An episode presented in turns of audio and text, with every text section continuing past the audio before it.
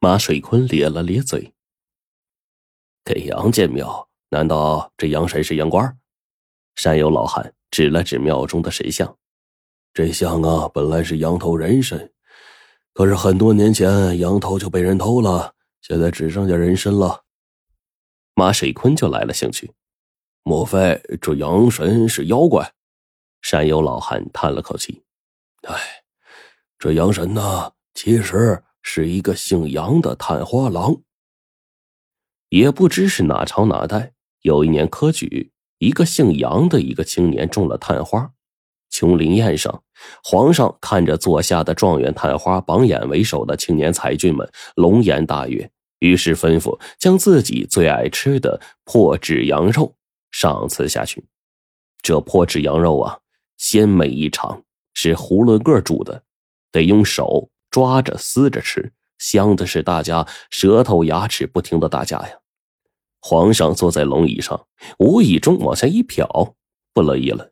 只见杨探花吃完了肉，从席上抓过来一块热面饼，擦了擦嘴角和手上的羊油。这皇上心说：这小子也太讲究了呀！这谱摆的比朕还大，竟然用面饼擦手。皇上一生气，拂袖而去了。杨探花逆了圣意，被贬到阳县做了一个小小县令。这阳县可是一个苦寒之地，不过附近正好出肥羊，还担了份供羊的皇差。每年秋后，县令就把附近供上来的羊集结挑选，烙印点数，每千只为一群，由羊倌赶往京城交供。杨县令一到任，就规定百姓除了必要的口粮之外，全种萝卜。秋后集齐了供养，他就命令百姓把萝卜折成甜穗献上来，再加上本地的大枣，蒸熟了喂羊增肥。一时吃不了的就晾晒干净，然后准备给羊路上吃，以防掉膘。更令人瞠目的是，他竟然给羊喝蜂蜜水，说这样羊肉就会甘醇甜香。这老百姓没见过这场面呢。整天围着供羊指指点点的淌口水啊，哀叹人不如羊。杨县令见了，在县衙后啊盖起了一个新羊圈，禁止闲杂人等靠近。百姓见状，又在底下议论纷纷，都说杨县令这货呀，因为吃羊没捞到肥差，现在又想在羊的身上给找不回来。要是皇上因为供养有功提拔了他，他就可以离开阳县。到富庶地方当官去了，这可苦了老百姓了呀！一车车上好的萝卜、红枣煮熟之后晒干，运到县衙。那稍微有点发霉的，县衙衙役就拒收。整个县境熬萝卜的灶火，成日彻夜不息呀。萝卜的苦味形成雾霾，久经不散。再加上新羊圈也是一个大工程啊，家家户户啊都交银子，大家伙无不暗骂这杨县令他不是个东西啊。不成想，供养还没上路，天下就大乱了。不几天，就有一支叛军围了城，城里就挤满了四里八乡来逃难的百姓。叛军势大，杨县令只能苦守待援。可是供养被困了几天，没了草吃，就饿得咩咩叫。杨县令就趁夜把一些羊偷偷的放出城去。叛军的中军在城外不远的羊角峰上。三面都是峭壁，只有一条山路直通峰顶，地势易守难攻。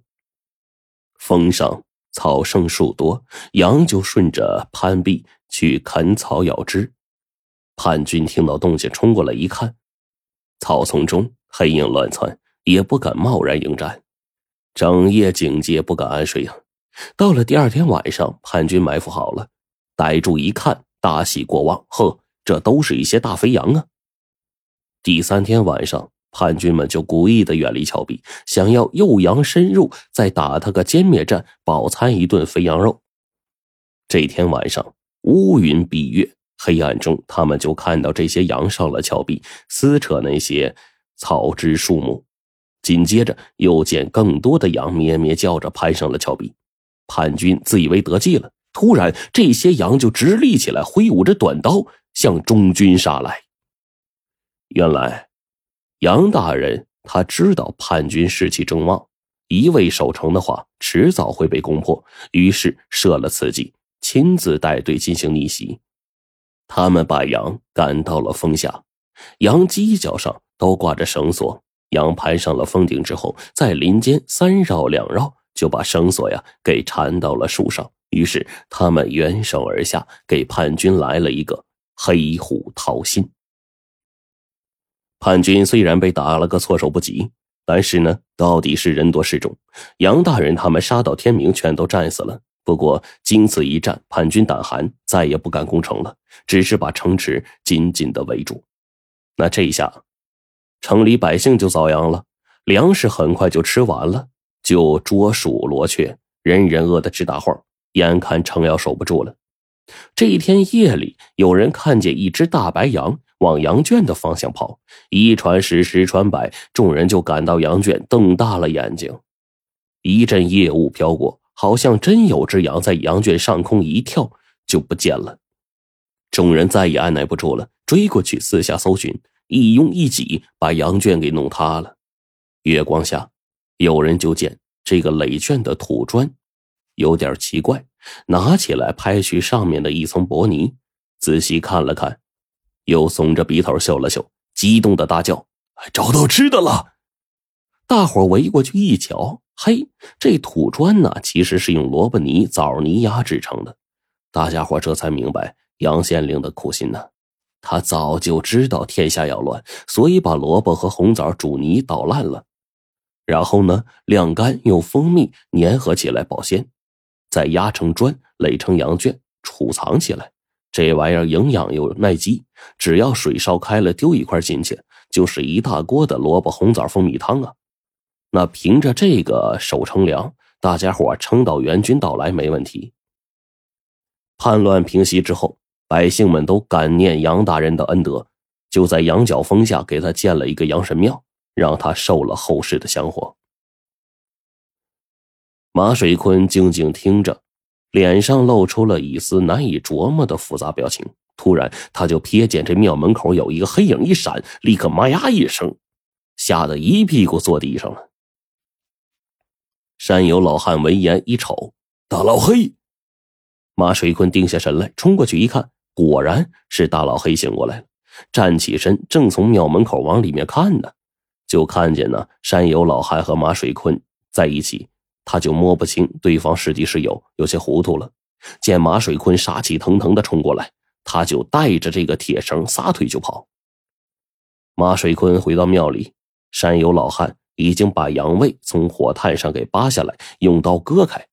只见这里面的羊肉煨的恰到好处，鲜嫩油亮，异香扑鼻。马水坤再也忍不住了，扑上去捡了块羊蝎子就啃了起来。山有老汉捞起一块羊肝，慢慢的嚼着。